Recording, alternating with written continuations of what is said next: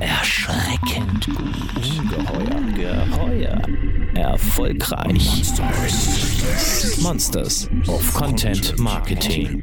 Dieses Monster ist eiskalt. Konstantin Krüger leitet die Kommunikation bei der Penny DEL, der deutschen Eishockey-Bundesliga. Sein Ziel? Mannschaftssportart Nummer 2 in Deutschland zu werden. Mit welchen Formaten und Partnern er es dahin schaffen will und was Eishockey vom Fußball lernen kann, erzählt uns der ehemalige HSV-Pressesprecher in der neuen Folge der Monsters of Content Marketing. Herzlich willkommen, Konstantin Krüger. Monsters of Content Marketing. Ein Podcast mit Podcast von Fischer Appelt.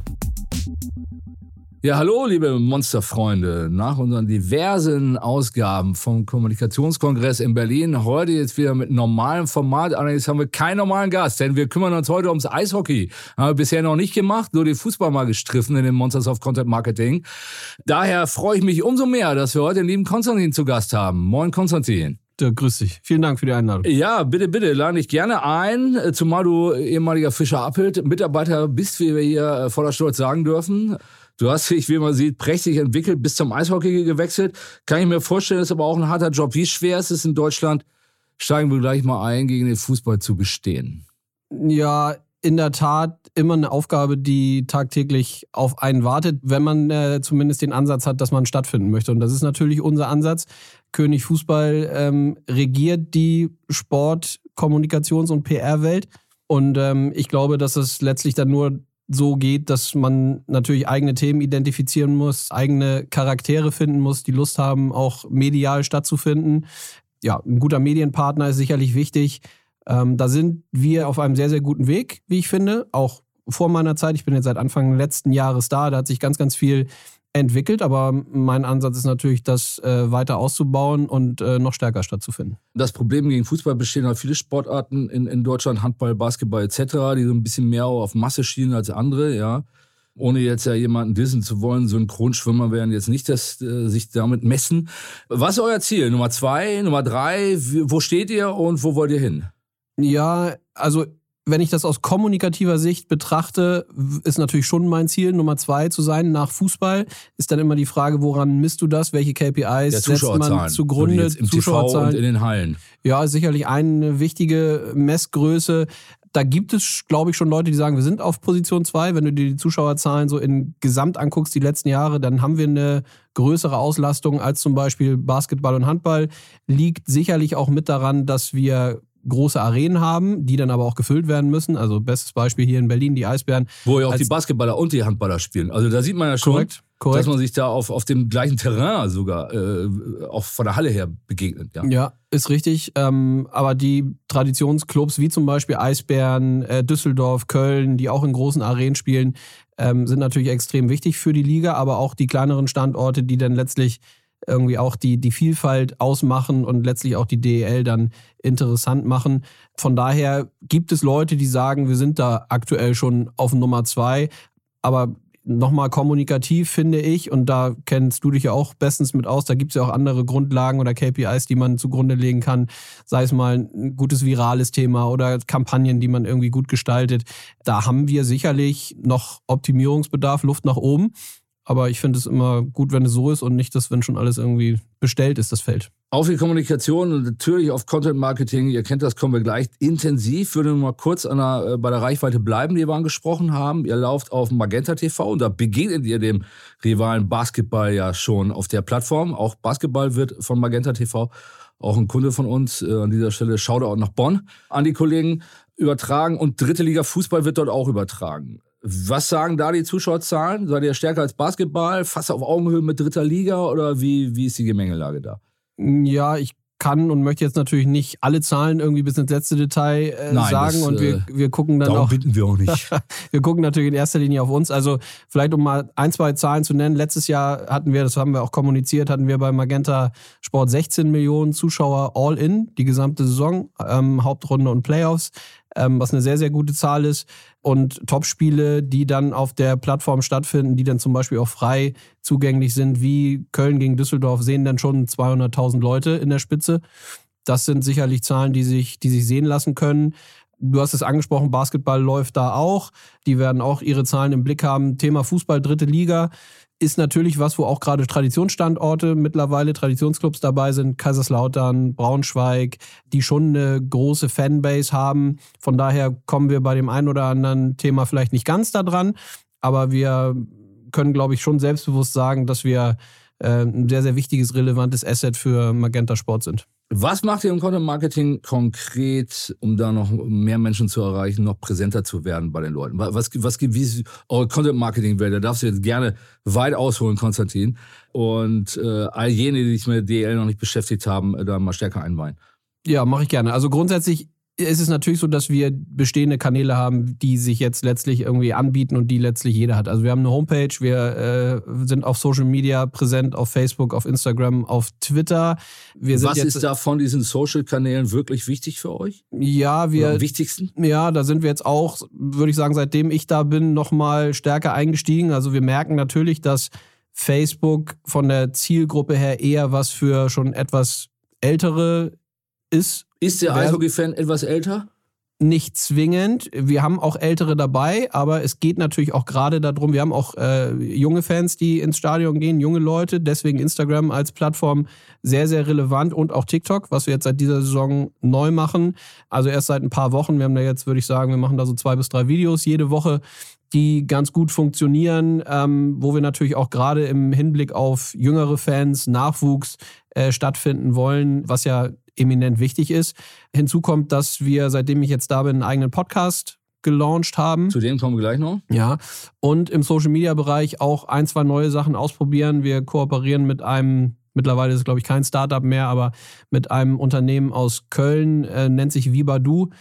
Der Ansatz ist, dass wenn man als Eishockey-Fan einem Club folgt, ist das ja gelernt bislang. Es ist auch gelernt, dass man einem Spieler folgt. Über die Vibadu-App ist es möglich, dass du mehreren Spielern in einer Gruppe folgst. Das ist letztlich wie eine WhatsApp-Gruppe oder ein WhatsApp-Gruppenchat nur in Bewegtbildform. Das heißt, die Spieler nehmen kurze Selfies auf und interagieren in der Gruppe untereinander zu ganz unterschiedlichen Themen. Was erstmal vom Ansatz her schon ein bisschen anders ist, weil man das als Fan eben halt komplett sehen kann von A bis Z, wozu die sich austauschen. Und was natürlich extrem wichtig ist, aus meiner Sicht, wird ja auch immer wieder äh, thematisiert und, und nicht umsonst sind Amazon-Dokus, Netflix-Dokus auch im Sportbereich äh, wichtig und funktionieren. Wir generieren dadurch natürlich Insights, die man ansonsten nicht sieht. Also konkret, da sind Nationalspieler in der Gruppe, der nimmt dann so ein Selfie-Video von der WM aus seinem eigenen Hotelzimmer im Bett auf und fragt die Jungs in Deutschland, hey, wie geht's euch eigentlich? Wir gehen gerade aus der Quarantäne raus, hier geht's uns ganz gut, morgen erstes Spiel das sind dann schon so Content-Pieces, die man ansonsten nirgendwo sieht. Aber es äh, agieren, auch wenn ich das richtig verstanden habe, äh, hört sich spannend an, aber war mir nur mal kurz ein, so ganz klar habe ich es noch nicht, agieren Spieler auch untereinander, hast du gesagt. Ja. In dieser App. Genau. Also es, gibt, dann, eine, es gibt eine Gruppe, da dann sind. kann ich mir die Gruppe so und so abonnieren oder die Gruppe so und so und so geht so, ja? Korrekt. Sorry, genauso, genauso, ist, na, genauso ist es. Also da sind zehn bis zwölf Spieler in dieser Gruppe Aha. aus unterschiedlichen Clubs was auch aus unserer, aus meiner Sicht nochmal ein wichtiger Punkt für uns als Liga war, weil natürlich kann es auch ein Club selber machen. Also bestes Beispiel, die Basketballer von Bayern, ähm, die machen das auch, die haben auch so eine Gruppe. Ja. Ich finde diesen Liga-Ansatz noch interessanter, weil du dann eben unterschiedliche Charaktere aus den unterschiedlichen Clubs und hast. Und das ist ja euer uniker Content. Das ist ja das, was ihr als Liga leisten könnt und die einzelnen Vereine nicht oder die einzelnen Spieler in dem Korrekt. Fall. Und wir fungieren da sogar noch als Dienstleister für unsere weiteren Partner. Also erstmal für die Clubs, für die Spieler, für Magenta, für Sport 1. Die also das die, auch noch sich greifen können, den Content? Korrekt, dann? und es verlängern können. Und kann ich dann als Fan da auch mit den, äh, kann ich mich da auch noch einmischen als Fan dann und mit den chatten oder kann ich das nur verfolgen? Oder ist das noch aktuell interaktiver. Kannst nee, aktuell kannst du es nur verfolgen. Sonst wäre auch ein bisschen sehr, sehr quirlig sonst. Ja, dann hast du natürlich immer das Thema, dass du direkt höchstwahrscheinlich zwei, drei Leute fürs Community Management ja. einstellen musst, die dann ja. im Zweifel irgendwie reagieren, wenn der ein oder andere Fan da irgendwie durchdreht und irgendjemanden beleidigt. Also das geht aktuell nicht. Du kannst es aktuell nur konsumieren. Aber die, die Interesse haben, können es sich da gerne mal äh, anschauen. Äh, Vibadu heißt die App, DL Players Corner. Da sieht man dann eben die Interaktion von den Jungs, wie ich finde, durchaus ähm, spaßig auch hin und wieder. Spannende Sache, äh, wir haben es eben angesprochen oder du hast erwähnt, äh, dein Podcast, Eiskalt auf den Punkt, dein Baby, Vibadu auch deine Nummer? Hört sich auch recht neu an. Ist ne? beides neu, ja. Ja, und Podcast, äh, Eiskalt auf den Punkt, du unterhältst dich mit Spielern oder anderen Eishockey-Schaffenden sag ich mal. Sport 1 ist Sponsor, was ich ein bisschen ungewöhnlich fand, dass sich ein Medium als Sponsor von einem offiziellen äh, Verband oder von einer Liga äh, präsentiert, aber kommt euch natürlich entgegen. Was ist deine Philosophie mit dem Podcast? Wie sehr geht es da auch um Reichweite? Bei Podcasts ja mal aus meiner Sicht zweifelhaftes Thema, ja. Äh, kann ich wirklich Reichweite schaffen? Geht es ja um spezielle Zielgruppen? Klär uns da nochmal auf, wie, wie du da genau rangehst. Ja, also letztlich war mir relativ schnell klar, wie gesagt, nochmal Anfang letzten Jahres habe ich angefangen, dass ich eigentlich so zum Sommer letzten Jahres damit anfangen wollte. Dann hatten wir ja eine völlig andere Situation in Zeiten von Corona, mussten unsere Saison vorzeitig abbrechen und hatten da relativ viel Krisenthemen, die sich auch durchgezogen haben, kommen wir vielleicht ja auch heute noch drauf.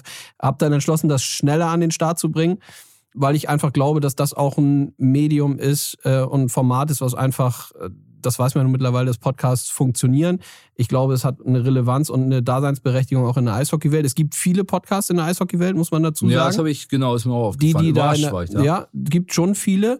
Aber wenn man den Ansatz hat, so wie wir es gewählt haben, nicht nur auf dieses aktuelle Spielgeschehen zu gehen, sondern durchaus auch mal links und rechts zu gucken, auch mal mit Leuten zu sprechen, die nicht zwingend jetzt im Eishockey drin sind, aber eine Verbindung haben. Also bestes Beispiel Kevin Volland, Fußballprofi, jetzt beim AS Monaco, der hat eine Verbindung familiär zum Eishockey, mit dem habe ich dann auch gesprochen. Und das macht es dann letztlich, glaube ich, auch aus, dass man so ein bisschen links und rechts sich Themen sucht. Und dann, glaube ich, hat es eine Relevanz. Funktioniert soweit ganz gut, machen wir jede Woche.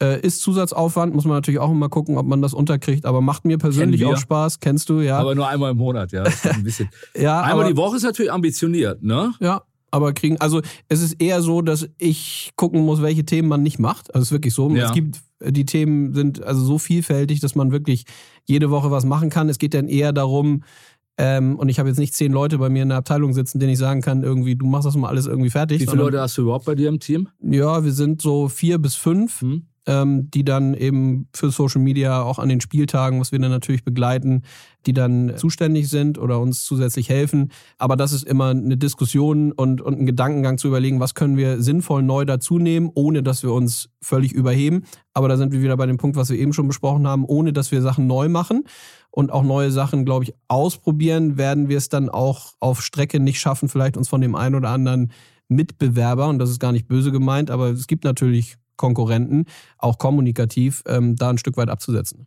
Also nicht nur in anderen Sportarten, sondern Medien dann in dem Fall Mitbewerber oder, oder wie ist das gemeint gewesen? Ja, sowohl als auch. Aber natürlich sind die Basketball- und Handballkollegen, und das ist ja auch genau richtig so, die schlafen ja auch nicht auf den Bäumen, die überlegen auch, wie sie ihre Zielgruppen erreichen. Und ähm, von daher müssen wir es natürlich äh, genauso tun. Und wenn man sich die Bandbreite mal anguckt, was wir jetzt schon ein bisschen besprochen haben, also die ganzen Kanäle und dann noch neue Sachen dazu nehmen, machen wir schon echt viel. Und da müssen wir halt aufpassen, dass wir uns, äh, dass wir uns nicht überheben. Inwieweit tretet ihr dann Konkurrenz oder als Partner zu den einzelnen Clubs? Da haben ja die Spieler auch schon Verpflichtungen, ja, im Marketing der Clubs. Ist es so, dass bei euch die Clubs selber Schlange stehen und sagen, äh, Konstantin, wir wollen eine Eiskarte auf den Punkt, wir haben den und den Protagonisten, dass du die also erwehren musst sozusagen? Oder es ist mühseliger, weil die Clubs selber vermarkten, weil die vielleicht selber Angebote haben im idealen Bereich, sei es ein Podcast oder andere Sachen und die Spieler eh genug um die Ohren haben. Oder auch die offiziellen oder Ex-Spieler genug um die Ohren haben. Wie ist das? Äh, wie sieht das da aus? Es gibt, es gibt beides. Also es gibt Clubs, die ähm, mir gesagt haben, komm, mach mal mit dem eine Folge, ist das nicht eine gute Idee? Jetzt in den letzten Wochen und Monaten, aber es geht genauso andersrum, dass ich natürlich auf die zugehe und sage, pass auf, ich hätte, würde gerne mit dem und dem zu dem und dem Thema sprechen da auch nochmal ein Vergleich zum König Fußball. Bei uns ist es schon ein bisschen anders, wenn man sich Liga und die Clubs anguckt, was kommunikativ gemacht wird und möglich ist. Hat natürlich auch wieder mit der Struktur und dem Personal zu tun.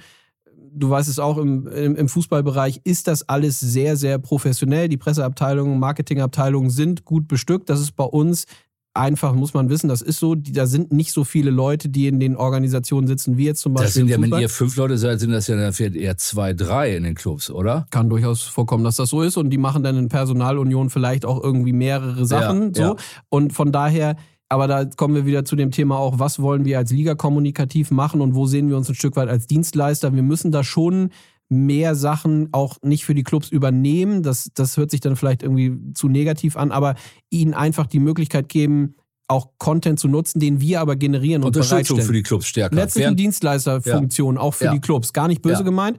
Und auch das ist ein bisschen, glaube ich, nochmal was Neues oder was wir verschärft haben. Und da muss ich das natürlich auch nochmal stärker einspielen, dass auch die Clubs merken, okay, ich kriege was von der Liga und das ist nicht Also sie denken gar nicht, dass es irgendwie Konkurrenz oder so, sondern es geht eher darum, dass sie es dann in ihren Wochenablauf und ihre ja. Themen und Redaktionspläne ja. integrieren, weil am Ende des Tages haben alle Beteiligten was davon. Kommen wir nochmal zur Zielgruppe. Als du Facebook erwähntest, kamen wir eher auf den betagteren äh, Eishockey-Fan, den es ja auch gibt. Von daher ist Facebook für euch ja äh, sicherlich wichtig.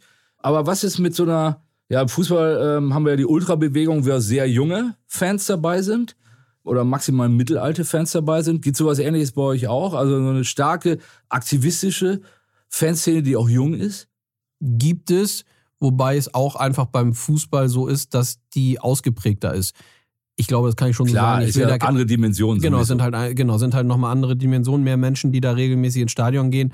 Aber ähm, du hast gerade auch bei den Traditionsclubs wieder hier in Berlin, Düsseldorf und Köln, hast du eine eingeschworene Fangemeinschaft.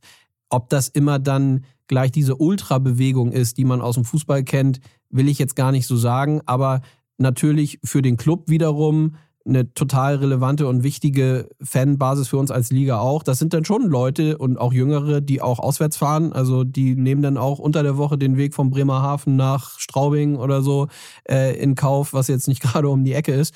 Doch, das haben wir auch und davon lebt natürlich auch der Eishockeysport. Ihr müsst ja im Gegensatz zu Fußball, Fußball ja inzwischen auch, aber euch versteht es einen ja noch stärker in die Provinz. Da muss man mit dem Zugpferd ja mehrfach umsteigen häufig. Ja, stimmt. Auch nicht ganz einfach. Ja, äh, aber bei wenn man, ja, zum Beispiel, ja. Ja, ist richtig. Aber macht so ein bisschen unsere Liga auch aus. Und es ist insofern nochmal zusätzlich gut, dass es diese Standorte gibt, weil wir natürlich auch ein sportliches nicht Gefälle, aber wir haben sportliche Unterschiede. Also natürlich haben wir Teams mit Red Bull München, mit Mannheim, die oben immer äh, zugegen sind aber die verlieren unter der Woche halt auch mal gegen Straubing oder Schwenning. So, und das, das ist der Unterschied zum Fußball dann auch. Kann man, muss man, muss man ja so sagen. Also ich meine, nicht umsonst äh, freut sich gesamt Fußball Deutschland ja, wenn Mönchengladbach 5-0 gegen Bayern gewinnt. Wir sind in der Woche des 5 0 Siegs, in ja. der wir uns unterhalten, ja. Also ja, die Ausstrahlung richtig. ist ein bisschen später, ja. aber seid nicht verwirrt, liebe Hörer und Hörer. Nee, von daher sind die, sind diese kleineren Standorte äh, sind total wichtig für uns. Und ähm, es gibt da auch wirklich, also Iserlohn zum Beispiel, das Stadion am Seilersee, wenn man da ist und die Hütte ist voll, da äh, und da geht es um richtig was, da hebt die Hütte ab, wenn da Tore fallen. Also das macht dann natürlich auch nochmal extra was aus. Das ist dann nicht so eine Multifunktionsarena groß, sondern eher klein. Man steht dicht beieinander, alles eng und eine ganz andere Atmosphäre. Davon zehren die Clubs natürlich auch. In Zeiten von Corona ist das dann auch wiederum ein Nachteil, wenn sie nicht vor ihren Fans so spielen können, wie sie es gewohnt ja. sind. Aber da sind wir jetzt ja zum Glück auch wieder auf einem anderen Weg. Ähm, ihr habt, du hast es angedeutet, weitaus größere Spannung an der Spitze. Wie viele Meister gab es in den letzten fünf Jahren? Jetzt erwischst du mich auf dem falschen ja. Fuß. Also die Eisbären sind ja amtierender Meister. Äh, davor hatten wir keinen Meister, weil wir, äh, ja. weil wir absagen mussten. Da waren München vorne. Ähm, München und Mannheim waren die letzten Jahre eigentlich immer. Also vorne. wir haben wechselnde Meister. Ja. ja. Also eine große Spannung im Titelkampf kommt euch natürlich entgegen. Auch Korrekt. was die Vermarktung angeht, oder? Korrekt, ja. Ist, äh, ist in der Tat dann was, wo natürlich alle Beteiligten, sowohl Medienpartner, aber auch Partner, bestehende und neue, die wir natürlich auch immer akquirieren wollen, wo wir dann schon sagen, also wir haben hier eine, eine gute Qualität, ähm, gute Mannschaften, gute Standorte dabei. Das kommt ja auch noch hinzu. Also Standort Berlin, Standort München. In München wird jetzt ein SAP-Garden neu gebaut, eine komplett neue Arena, ähm, was auch nochmal sicherlich für die gesamte Liga irgendwie ein nächster Step ist. Köln, Düsseldorf, Mannheim. Das sind natürlich irgendwie gute Standorte. Und wie gesagt, trotzdem haben wir aber den sportlichen Vergleich so, dass man nicht vorher immer zu 100 Prozent sagen kann, okay, der Favorit gewinnt heute. Nun seid ihr, was so, was so Naming angeht, sowohl ähm, als teilweise im Vereinsnamen als auch beim Sponsor, Ligasponsor selber wesentlich kommerzialisierter, kann man sagen, auf den ersten Blick als der Fußball. Ja. Ähm, auch wenn es natürlich um andere Millionendimensionen geht. Die deutsche Eishockeyliga heißt Penny DL. Also der, der Sponsor ist äh, bereits im Liganamen, was natürlich im Fußball einen riesen Aufschrei geben würde und jahrelange Diskussionen, würde ich schätzen. Wie aktiv ist Penny bei der Unterstützung? Seid ihr zum Beispiel, ist Eishockey in den Läden? Ich kaufe mich bei Penny ein, muss ich gestehen. Ja, mach das äh, mal. Ist in den Läden, ja, Erlebnis, Fragezeichen. Ähm, ist ja, ist Penny, ist Eishockey in den Läden bei Penny äh, präsent, in den Flyern? Ähm, da äh, ist ja eine große Masse, die Penny auch anspricht an, an Kunden. Ja. Ähm, erreicht ihr darüber auch Massen? Äh, wie gestaltet sich das Engagement eures Partners da? Ja, also erstmal, was du gesagt hattest, natürlich hatten wir auch das Thema, Penny ist vor der letzten Saison eingestiegen als Namensgeber. Also wir haben die letztlich in Corona-Zeiten irgendwie dann für uns gewinnen können und überzeugen können, was, ähm, glaube ich, auch nicht alltäglich ist. Ähm, die haben sich auch Fußballengagements angeguckt, also haben schon abgewogen, mhm. was sie machen. Ähm, natürlich hatten wir auch die Diskussion und als wir die ersten Trailer gezeigt haben, dass Penny irgendwie Namenssponsor ist, dass Fans kamen und meinten, oh mein Gott, jetzt habt ihr äh, irgendwie nicht nur einen Namensgeber, sondern auch noch Penny. Also klar gab es die. Allerdings muss ich wirklich sagen, das war relativ schnell vorbei, auch gerade im Social Media Bereich. Wir haben da nicht einen Shitstorm nach dem nächsten gehabt, weil die Eishockey-Fans schon merken, dass die es ernst meinen. So, die sind überall präsent, die aktivieren, die machen sich Gedanken, die haben eine eigene Landingpage, wo sie von Ernährung über andere Themen über in der Sommerpause, wo sie eine Grillmeisterschaft gemacht haben, wo sie von jedem Club zwei Spieler nach Köln zwei Tage haben kommen lassen. Also die also probieren auch neue Content Marketing Aktivitäten vom Sponsor mit euch abgestimmt nehme ich mal Absolut, an oder haben die absolut. ihr Eigenleben und machen ihr Ding dann? Nee, koordiniert alles sehr, sehr eng abgestimmt. Eine Kollegin von mir und ich haben jede Woche einen, ja, einen Status-Call, so wie ihr das aus der Mhm. Agenturwelt oder Mhm. wir alle auch kennen, ähm, und tauschen uns mit denen aus und waren in der ersten Saison schon sehr, sehr präsent und weiten das jetzt nochmal auf lokale Ebene aus. Also konkret, weil du es auch gesagt hast, in Berlin, amtierender Meister. Es wird jetzt hier einen Meistermarkt geben, also ein Pennymarkt wird umgestaltet äh, mit Eisbären, Merch und der Pokal wird da Mhm. zu sehen sein. Es wird demnächst wird es LKWs zu sehen sein, die spezielle Plan haben, die dann in den unterschiedlichen Regionen in Deutschland fahren mit Bezug zu den Clubs. Also die sind dann jetzt auch gerade dabei, nochmal lokaler stattzufinden. Und wie nochmal, das merken natürlich die Fans. Also da muss man sich ja nichts vormachen, ob da einfach ein Partner ist, der nur sein Logo dahin bappt und nichts macht, oder ob die halt aktivieren und die Fans auch mitnehmen.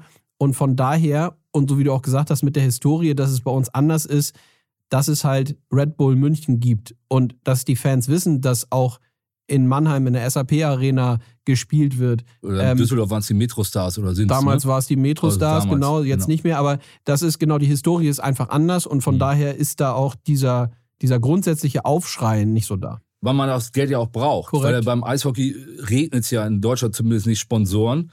Äh, Nordamerika fährt anders.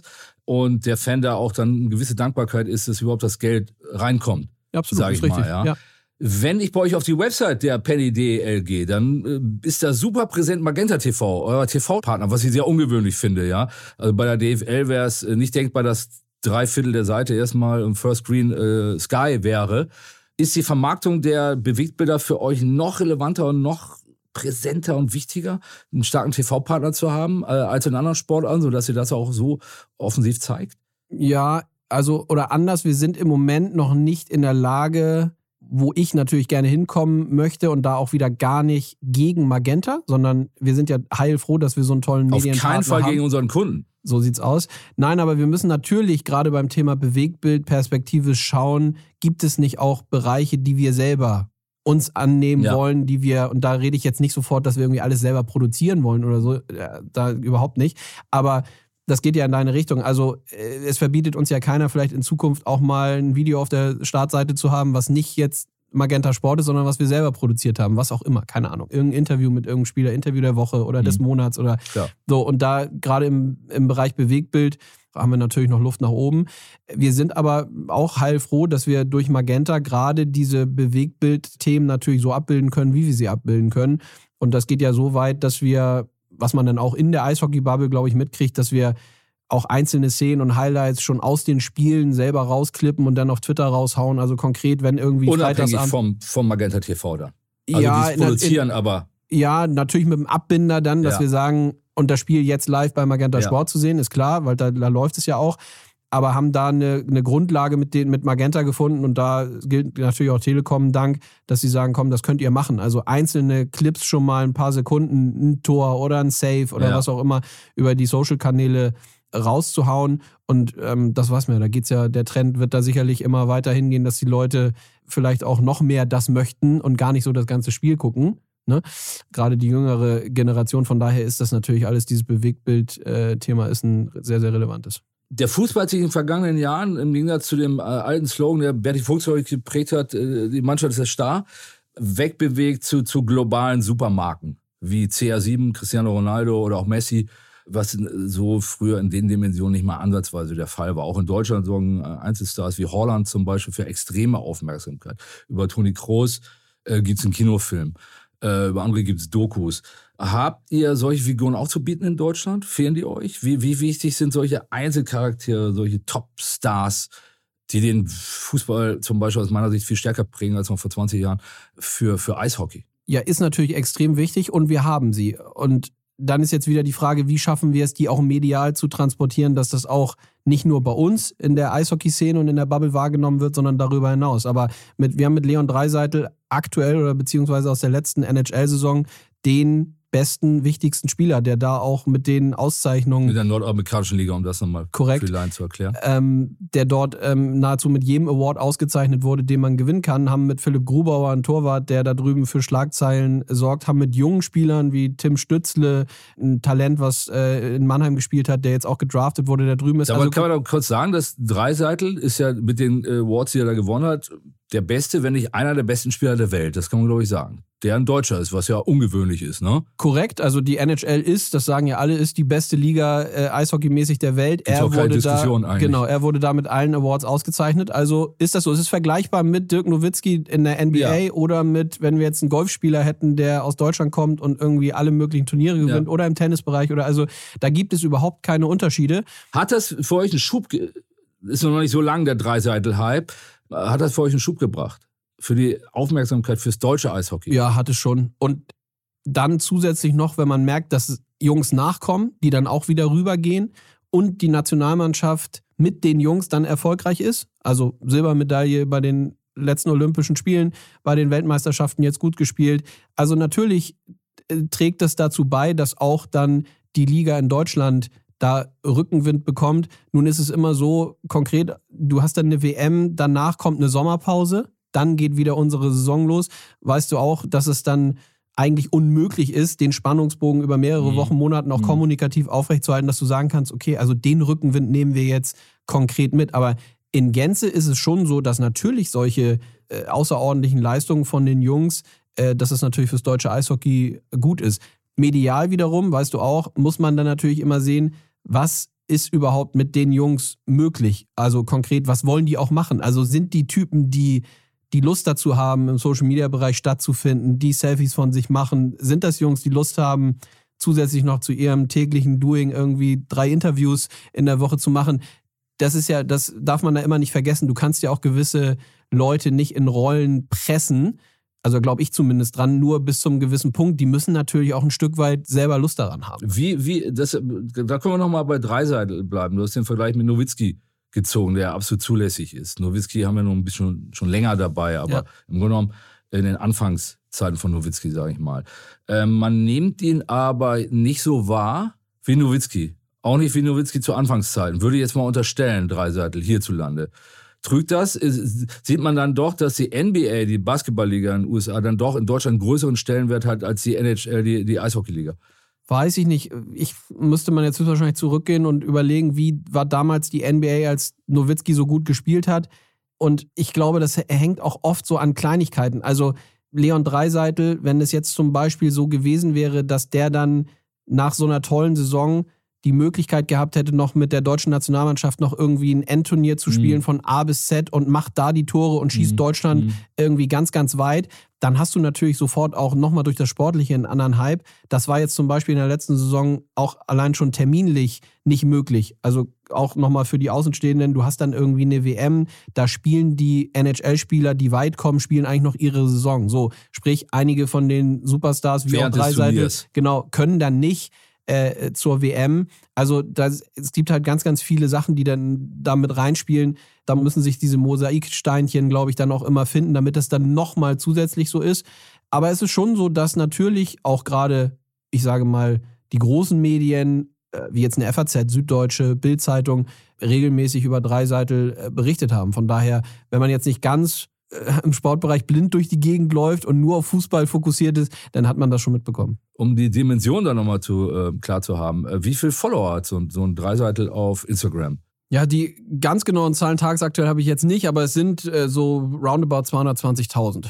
Ist nicht schlecht. Nowitzki hat, glaube ich, etwa eine Million. Genau. Was ja jetzt nicht eine komplett andere Dimension ist. Und Nowitzki auch schon wahnsinnig lang dabei und ein richtiger Mega-Promi. Ja. Global. Ähm, das ist ja schon einigermaßen Volumen. Und ihr als Liga, was habt ihr da für Ja, für wir, steuern, wir steuern auf die 100.000 zu, haben jetzt so, ja, ich würde sagen, knapp 95, ein bisschen drunter noch.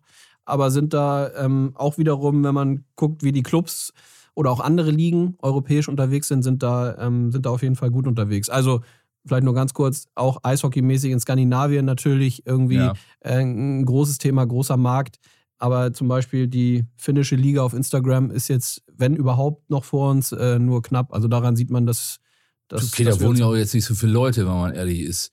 Ja, aber die gucken alle Eishockey. Ja, da klar. sind wir wieder beim Thema. Was sollen sie auch sonst machen? Ja, da, da ist Eishockey-Sportart eins. trinken und in die Sauna gehen. Nein, wir machen natürlich hier kein Bashing gegenüber den Finn, liebe Finn. Äh, herzliches Shoutout nach Helsinki. Wir kommen zu einem ähm, negativeren Thema, sage ich mal, und zu einem Thema, das sich sehr gefordert hat in den vergangenen Tagen und Wochen. Weniger im, im schönen Marketing, sondern in der knallharten Kommunikation und Medienarbeit und Öffentlichkeitsarbeit. Das Thema Corona. Da hatte man auch bei euch den Eindruck, wahrscheinlich das Thema ist jetzt gut im Griff und vorbei. Nun sind aber im Eishockey viele Infizierte aufgetreten, Spielabsagen bei einigen Clubs und als Reaktion von euch eine neue Teststrategie.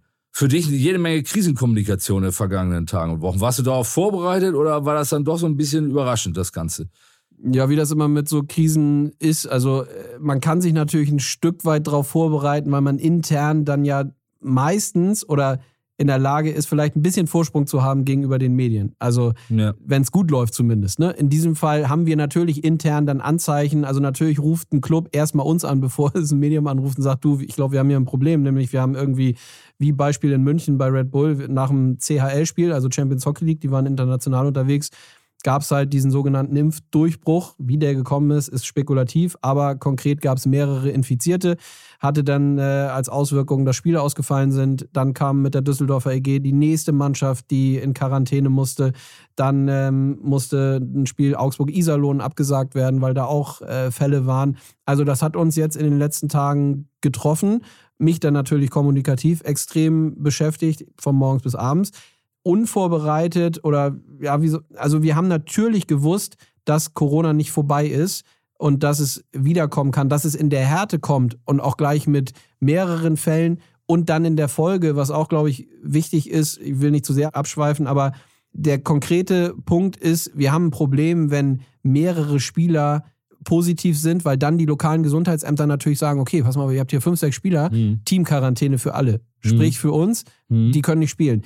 Deswegen haben wir jetzt auch die Teststrategie wieder verschärft, weil wir in die Lage kommen müssen, wenn Fälle da sind, ein oder zwei, sofort reagieren zu können und zu sagen, okay, da ist ein Fall, raus, ganz schnell isolieren und dass wir in der Lage sind, aber den Spielbetrieb aufrechtzuerhalten, Mhm. weil die anderen eben weiterspielen können. Dann hast du eine Situation, dass zwei, drei Leute schlechtenfalls ausfallen, das hast du aber sonst auch, weil sie verletzt sind oder, Mhm. ne? Mhm. Also Mhm. dann können wir ja spielen. Aber wenn ganze Mannschaften weg sind, dann äh, kannst du natürlich nicht spielen.